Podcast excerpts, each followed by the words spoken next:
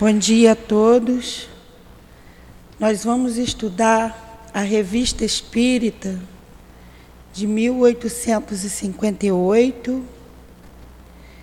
Mas antes, vamos ler o Evangelho, o capítulo 3. Há muitas moradas na casa do meu pai. O item 13. Mundo de expiações e de provas que posso dizer dos mundos de expiações, que já não seja do vosso conhecimento, visto que é suficiente observar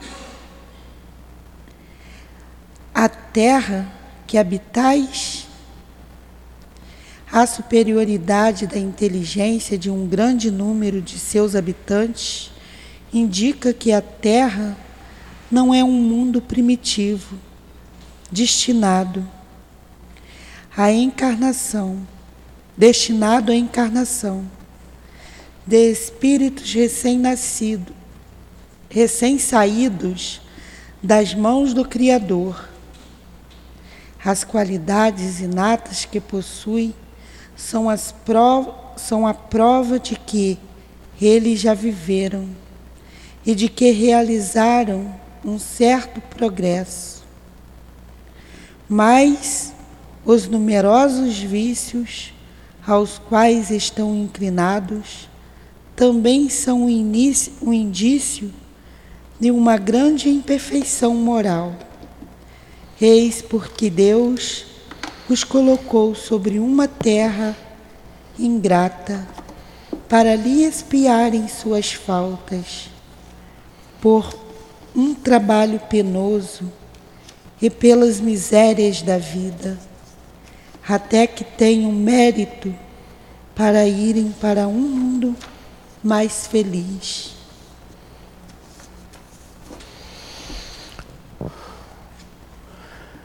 Sob as bênçãos do Senhor da vida, aqui estamos, graças a Deus, reunidos em nome dEle, em nome de Jesus Cristo em nome da direção espiritual do SEAP, a nossa casa de amor, para estudarmos a doutrina dos Espíritos. Inspira-nos, Senhor, através dos teus emissários de amor, através do altivo, dos guias da nossa casa, através de Allan Kardec, que escreveu esta revista. Em nome desses espíritos amigos, queridos de nossas vidas, em nome do amor, em nome do nosso amor, Lurdinha, do teu amor, Jesus, e do amor de Deus, nosso Pai, é que iniciamos os estudos em torno da Revista Espírita, amanhã de hoje. Que assim seja, graças a Deus.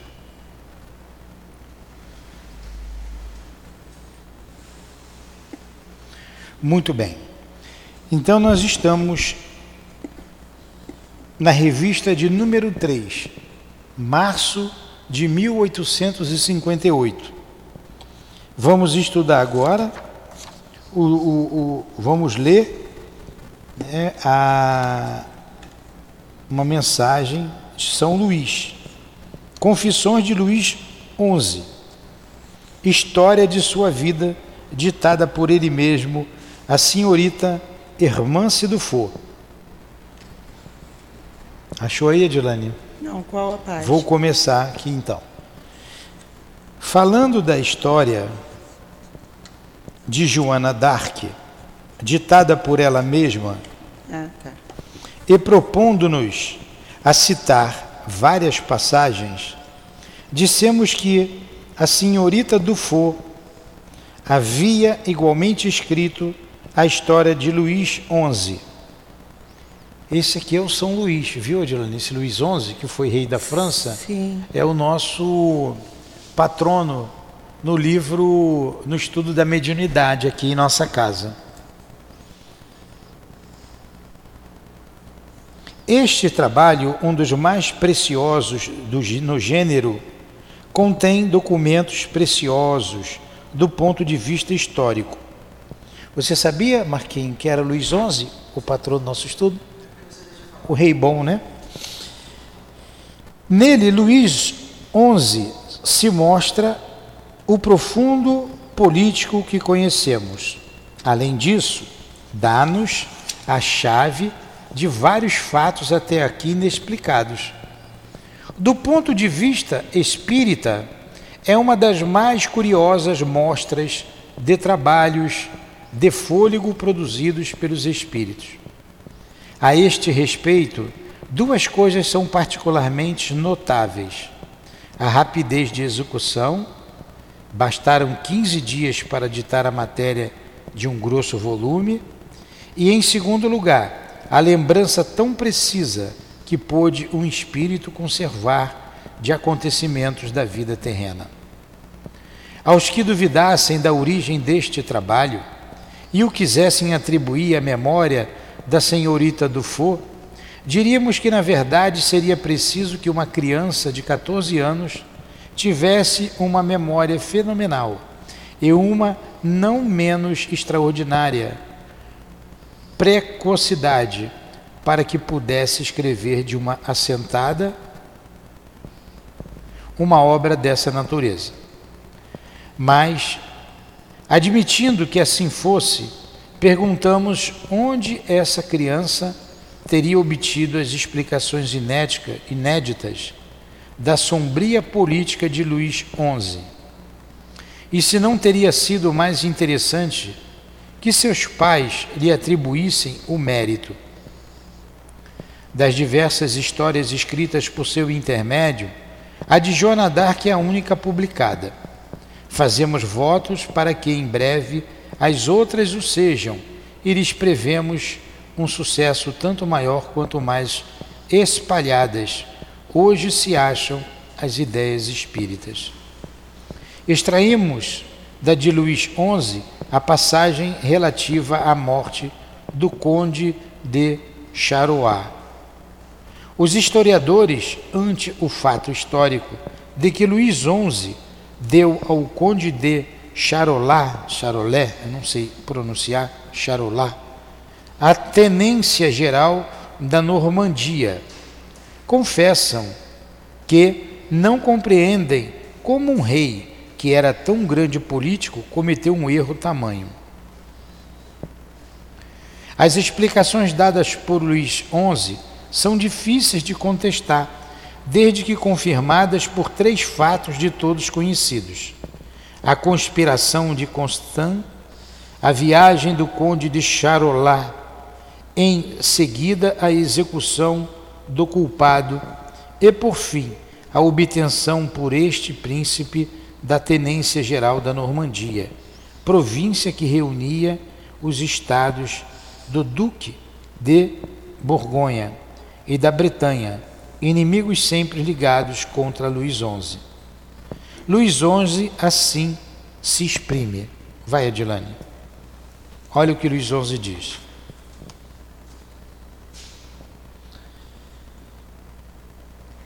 O conde de, de Charolais foi gratificado com a tenência geral da, norma, da norma, norma, Normandia e uma pensão de 36 libras. Era uma imprudência muito grande aumentar desse modo o poder da casa de Borgonha. Embora essa digressão nos afaste do encadeamento. Tá, só um minutinho. Porque eu estou falando aí e eu estou pensando aqui, eu errei. Eu errei aqui na, no São Luís. Eu deixei aqui uma, eu errei e deixei uma dúvida. O São Luís, rei da França, é o Luís IX, tá? E o Luís IX, que é o rei bom, que governou a França de 1226, deixa eu ver aqui na, na é enciclopédia, o, tá? É o Luís IX que é o patrono do nosso estudo, o rei Luís, aqui do encontro de mediunidade, estudo de mediunidade nossa. Esse o é São Luís, as mensagens que, estão, que são dadas na, na revista espírita, eh, as mensagens que são dadas, melhor dizendo, a minha cabeça está voando, que são dadas no livro dos médiuns, algumas respostas dadas no livro dos espíritos, e que fala Luís, rei Luís, é o Luís IX, não é o Luís XI. O Luís, esse Luís XI, ele vai dar a mensagem aqui dele, tá? Então, é, eu vou ver aqui a data que ele nasceu. Ele nasceu em 25 de abril de 1214 e morreu em agosto de 1270, com 56 anos, né? Mais conhecido como São Luís, foi o rei da França de 1226, quer dizer, século 13, até sua morte. Ah, e um santo da Igreja Católica, ele foi canonizado. Ele era filho de Luís VIII e da rainha Branca de Castela, que governou o reino como regente até São Luís adquirir a maioridade. Foi o 42º rei da França. Tá bom? Esse o Luís IX, que é o São Luís. O Luís XI, já que a gente está estudando, vamos ver tudo direitinho aqui, né? Ó. Quem foi Luís XI, rei da França? Aí tá. Tá.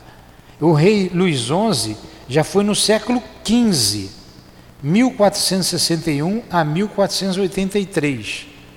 O outro foi no século XIII, certo? Luís IX. Luís XI já no século XV.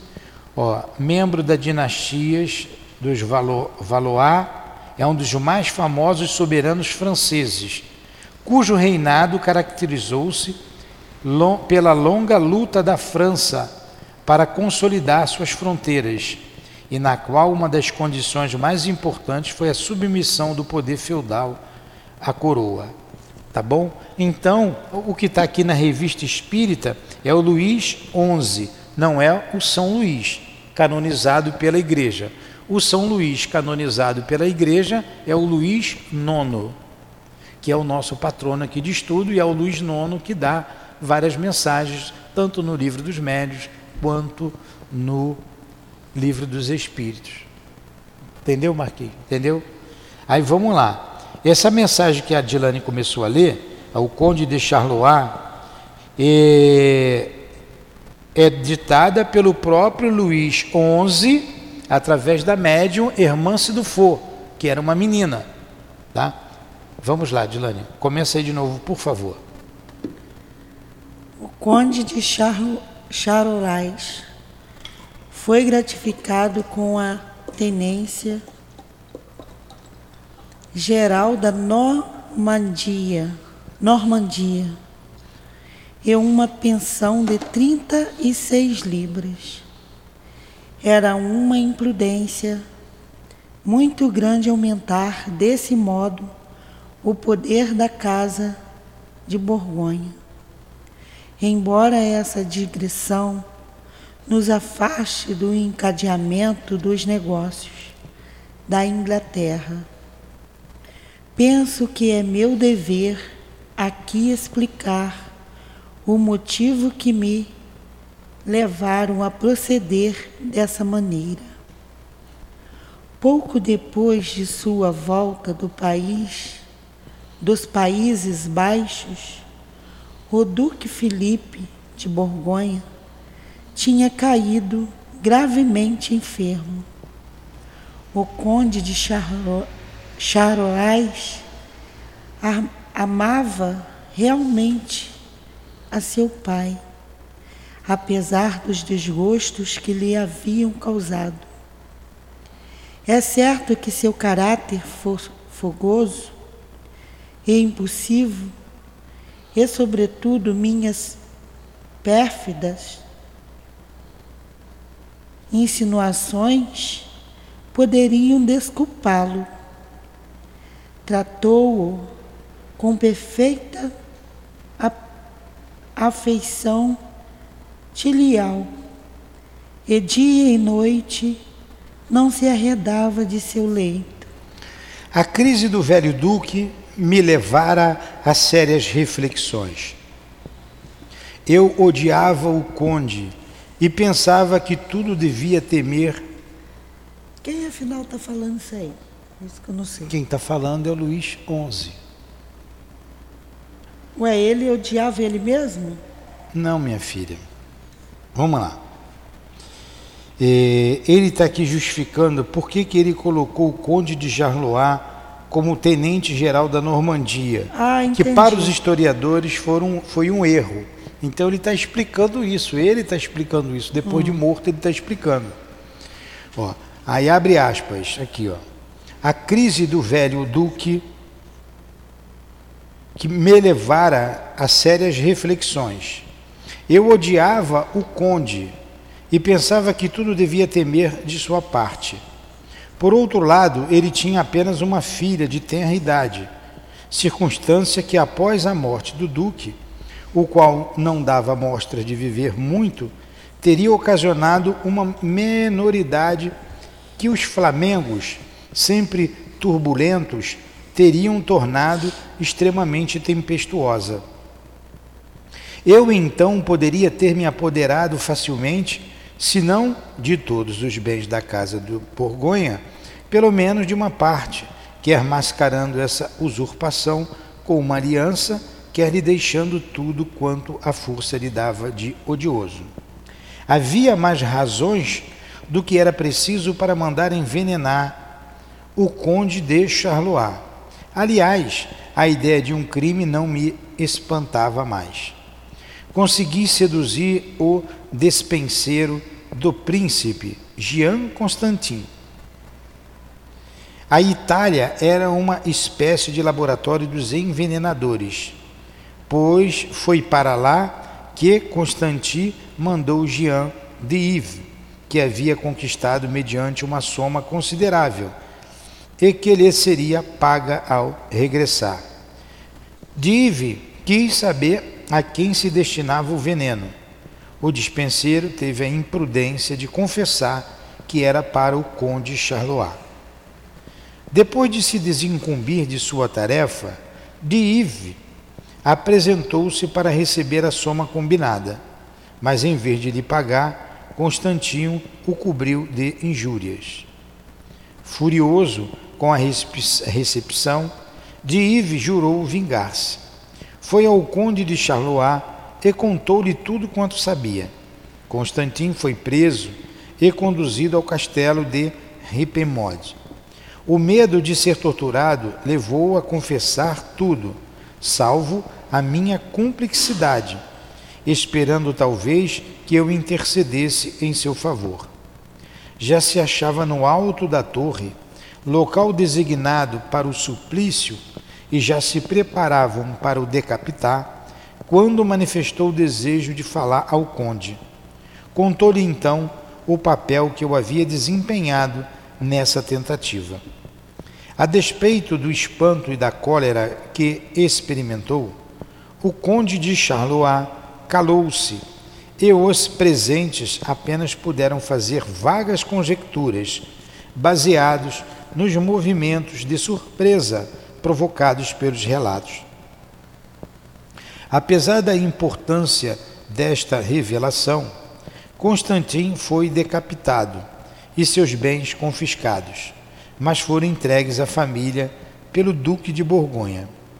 Seu delator teve a mesma sorte, devia em parte à imprudência de uma resposta dada ao príncipe de Borgonha. Este lhe havia perguntado se, caso a soma prometida lhe tivesse sido paga, ele teria denunciado o complô. Ele teve a inconcebível temeridade de responder que não. Quando o conde veio a, Tor, a Tours, pediu-me uma entrevista particular. Nela deixou extravasar todo o seu furor e encheu-me de censuras. Acalmei-o, dando-lhe a tendência geral da Normandia e a pensão de 36 mil libras. A tendência geral não passou de um título decorativo. Quanto à pensão, recebeu apenas a primeira parte. Caramba, entendeu a história, o complô? Vamos lá, vou, vou, vou explicar aqui que eu sei que ficou meio confuso. É, os historiadores dizem que foi de muita imprudência o rei Luís XI conceder a, a Normandia, né, a direção da Normandia, a esse conde, o conde de Borgonha, que é o nosso, como é o nome dele? É, como é que eu acabei de ler o nome dele aqui? O conde Charlois. O, o conde Charlois. Olha, olha, vou ler aqui novamente, antes da, da, da confissão dele, para vocês entenderem. Ó. Os historiadores, ante o fato histórico de que Luís XI deu ao conde de Charlois a tendência geral da Normandia, confessam que não compreende como um rei, que era tão grande político, cometeu um erro tão grande. Como que Luís XI, um rei muito político, muito articulado, ele entrega a Normandia a um camarada que não era da confiança dele nem de ninguém na França. Esse é o fato. E ele explicou o que foi que aconteceu. Ele também não gostava do camarada. Então, ele queria matar o camarada. Chamou uma pessoa, né, eu não vou lembrar mais esses nomes aqui, chamou lá o, o né, chamou um, e disse assim: ó, vamos envenenar o conde. Vamos envenenar o conde. Tudo por dinheiro, olha como é que é essa trama. Ele falou assim, concordou, foi na Itália, disse que a Itália era o, o país né, do, do, do, dos envenenadores, o lugar do veneno bom, né? Foi lá e contratou um camarada que fazia veneno, contratou o veneno. O camarada perguntou para quem era e ele cometeu a, a imprudência de dizer é para envenenar o conde de Charlot, de Charlois. E na hora de pagar, o senhor Ivne não pagou. Ainda falou um monte de impropérios para o que fez o veneno. Quem fez o veneno ficou pau da vida e disse: Vou me vingar. Foi lá até o conde de Charlois e entregou tudo, caguetou. Ó, foram a mim, pediram veneno, foi fulano de tal, vão te envenenar o fulano de tal foi preso. Né? Aí o conde, pô, que história é essa? O fulano de tal foi, contou. Foi preso e contou tudo o que aconteceu.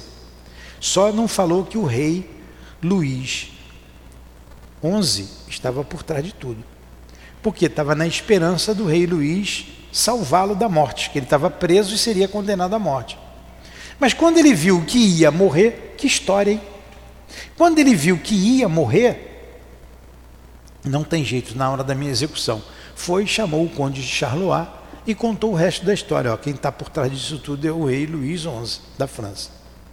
O camarada ficou pau da vida, mandou matá-lo do mesmo jeito e depois foi atrás do Luís XI para tirar satisfação.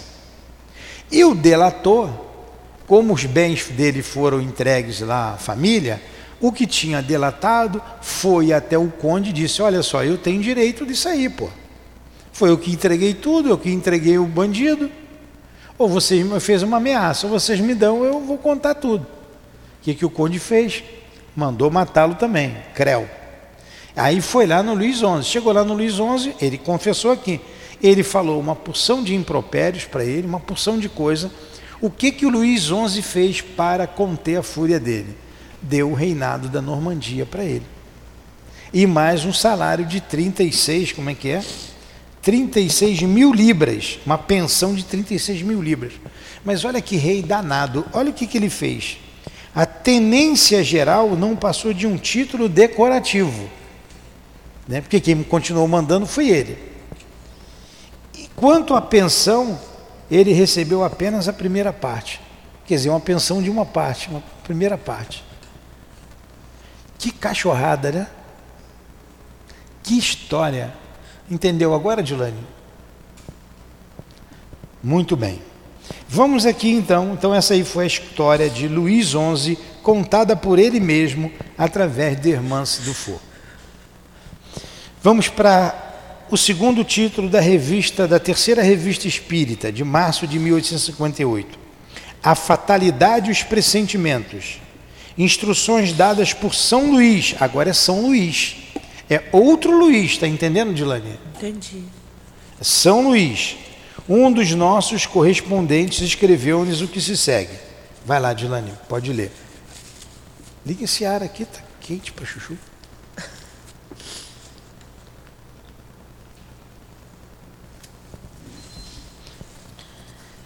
A fatalidade e os pressentimentos. Instruções dadas por São Luís. Um dos nossos correspondentes escreveu-nos a que segue. Em setembro último, um barco ligeiro, fazendo a travessia Dunkerque, de Dunker, foi surpreendido por um temporal durante a noite. O barco virou e, e pereceram quatro dos, dos oito homens que compunham a tripulação. Os outros quatro, entre os quais eu me achava, conseguiram manter-se sobre a quilha. A quilha do barco. Continua.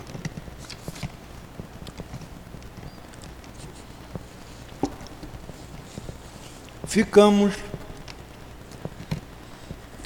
Ficamos a noite inteira nessa horrível posição, sem outra perspectiva perspectiva, senão a morte, que se nos afigurava inevitável e da qual já sentíamos todas as angústias. Ao romper do dia, o vento nos empurrou para a costa e pudemos ganhar a terra a nado. Porque nesse perigo igual para todos, apenas quatro sucumbiram. Norte que, note que, a meu respeito, é a sexta ou a sétima vez que escapo a um perigo tão iminente e mais ou menos nas mesmas condições. Sou realmente levado a pensar que não que mão invisível me protege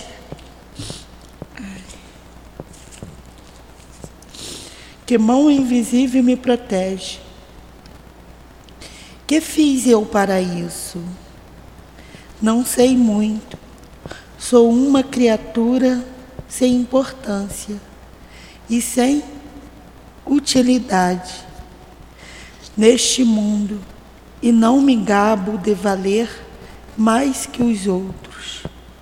Longe disto, entre as vítimas do acidente havia um digno eclesiástico, modelo de virtude evangélica, e uma venerável irmã de São Vicente de Paulo, que ia cumprir uma santa missão de caridade cristã. Parece que a fatalidade representa um grande papel em meu destino. Os espíritos não se achariam ali para alguma coisa? Seria possível conseguir deles uma explicação a respeito perguntando-lhes, por exemplo, se não eles que, provo que provocam ou contornam os perigos que os ameaçam? Entendeu a história, Marquinhos? Entendeu? Você entendeu que você leu? Eu entendi. Então vamos lá. Teve um acidente, uma, um correspondente escreveu para Allan Kardec. Teve um acidente com uma embarcação.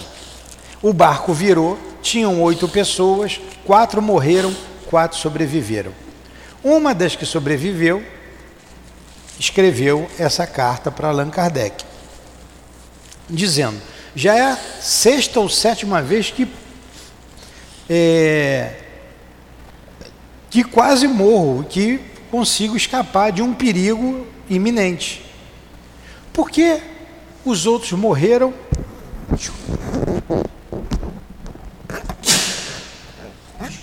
Ele jogou coronavírus em cima de mim. Vou morrer sozinho? Mas não vou mesmo. Por que, que os outros morreram e eu não?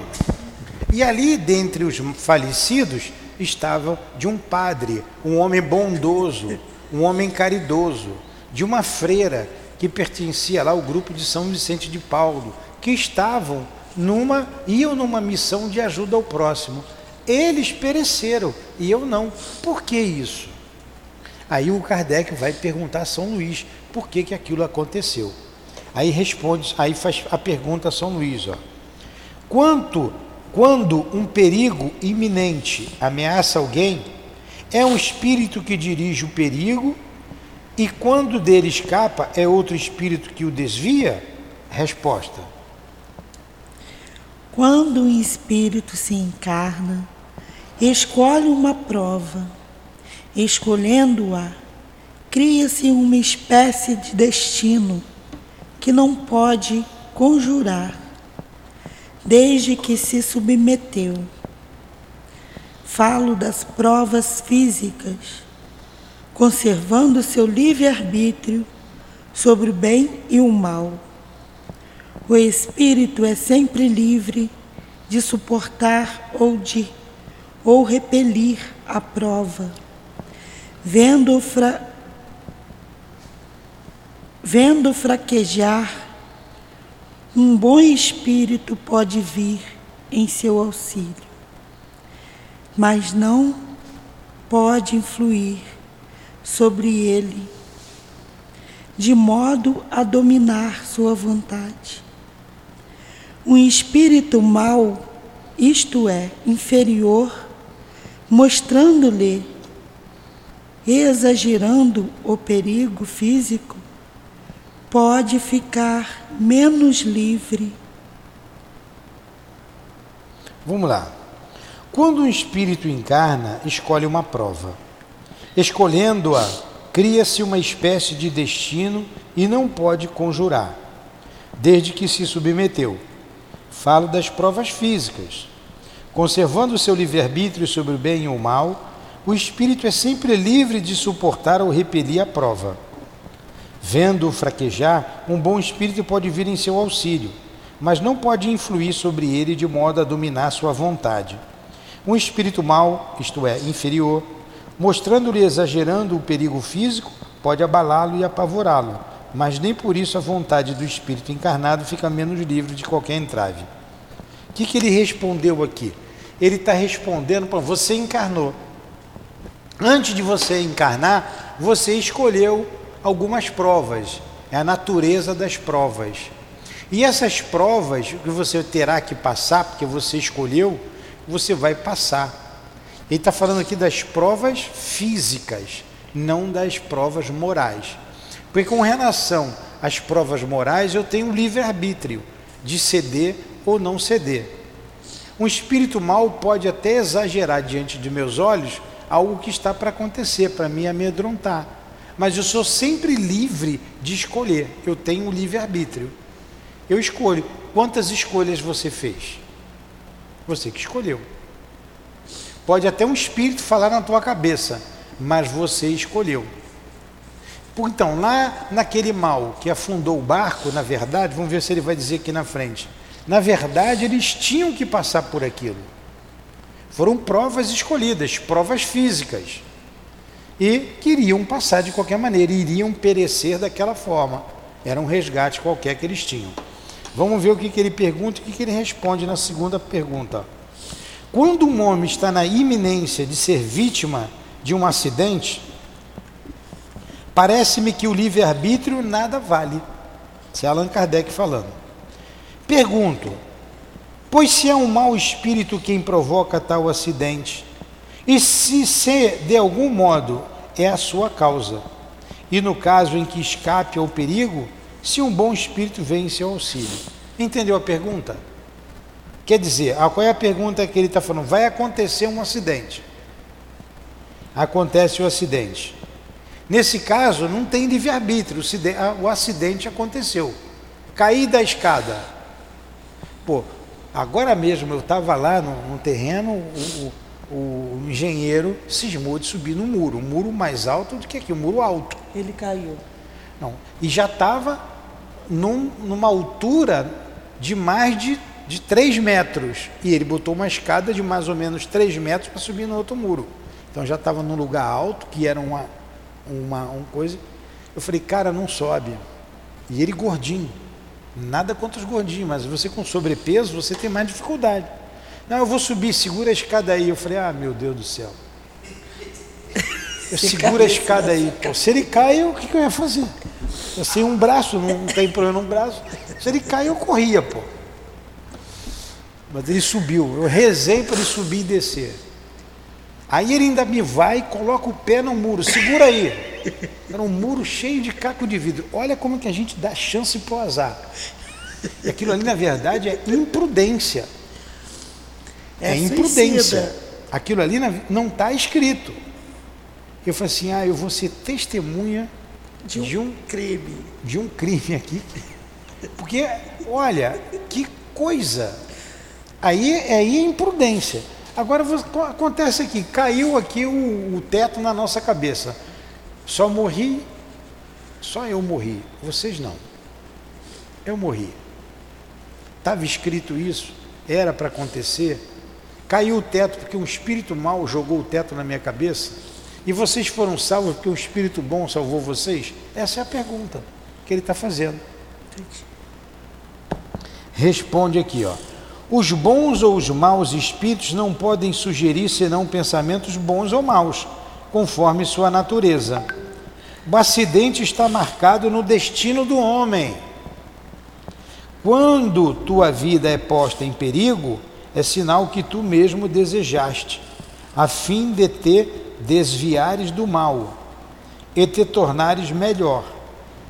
Quando escapas ao perigo, ainda sob a influência do perigo que correste, pensas mais ou menos fortemente, conforme a ação mais ou menos forte dos bons espíritos que te tornaras melhor. Sobrevindo o mau espírito, e digo mal subentendendo o mal que nele ainda está, pensas que igualmente escaparás a outros perigos e novamente te entregarás às tuas paixões desenfreadas. Então vamos lá. Quando tem que acontecer alguma coisa, vai acontecer. Não é porque é o bom espírito ou o mau espírito. O bom espírito sempre vai aconselhar coisa boa. O mau espírito sempre vai aconselhar coisa má. Tá? Foi o que ele colocou aqui. Agora, o acidente estava marcado no destino do homem. Aquele barco iria afundar. Iria morrer de um uma morte violenta, de um afogamento. Foi o que aconteceu mas não estava no destino dos outros quatro perecerem naquelas condições. Aí ficaram segurando no barco, na quilha do barco. Pergunta número 3. A fatalidade que parece presidir os destinos materiais de vossa vida, de nossa vida, ainda seria então um efeito do nosso livre-arbítrio? Pergunta boa, né? Está tudo lá no livro dos Espíritos. A fatalidade que parece presidir aos destinos materiais de nossas vidas, de nossa vida, ainda seria o efeito do nosso livre-arbítrio? Dê a resposta, Dilani. Tu mesmo escolheste a tua prova. Quanto mais rude for e melhor a suportares, tanto mais te elevas. Os que passam a vida na, abundância e na felicidade humana são espíritos fracos que ficam estacionários. Assim, o número dos infortunados ultrapassa de muito o dos, o dos felizes deste mundo, de vez que, em geral, Os espíritos escolhem a prova que lhes dê mais frutos. Eles veem muito bem a futilidade de vossas grandezas e de vossos prazeres, aliás, e de vossos prazeres. Aliás, a vida mais feliz é sempre agitada, sempre perturbada, perturbada, mesmo quando não o seja, por meio da dor. Então nós mesmos escolhemos as nossas provas. A prova da pobreza, a prova da riqueza. Por que, que você veio pobre? Há um motivo. Você veio para ter um aprendizado. Os caminhos que você percorre é livre-arbítrio. E você mesmo Teu. escolheu. Mas foi você que escolheu, antes de reencarnar, a pobreza ou a riqueza, porque a riqueza desvia a gente do bom caminho. Vamos supor uma hipótese que você, Gabriel, na vida passada foi um homem muito rico, muito poderoso, ocioso, usava todo mundo, mas era rico. Desencarnou, passou pelo processo que teve que passar, de arrependimento, de aprendizado, e resolveu retornar à Terra e escolher uma vida simples. Pode também ser imposta por espíritos superiores uma vida de provas e de expiação. De qualquer forma, que, como deve ser a nossa postura? De resignação. O que é ser resignado?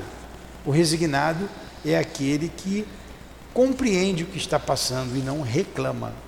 Não é conformado. Resignado não é conformismo. O resignado, diante de uma dor, diante de uma situação, que eu não posso resolver, eu não posso reclamar de Deus, nem da vida. Porque, na verdade, tudo isso foram escolhas minhas.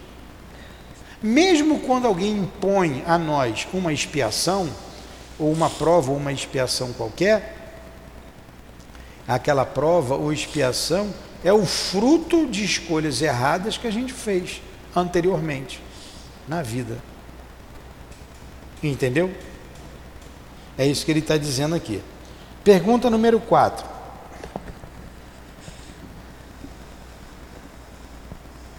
Compreendemos perfeitamente esta doutrina, mas isto não explica se certos espíritos têm uma ação direta sobre a causa material do acidente. Suponhamos que no momento em que um homem passa por uma ponte, esta se desmorona. Quem levou o homem a passar por esta ponte? Vai, Edilane.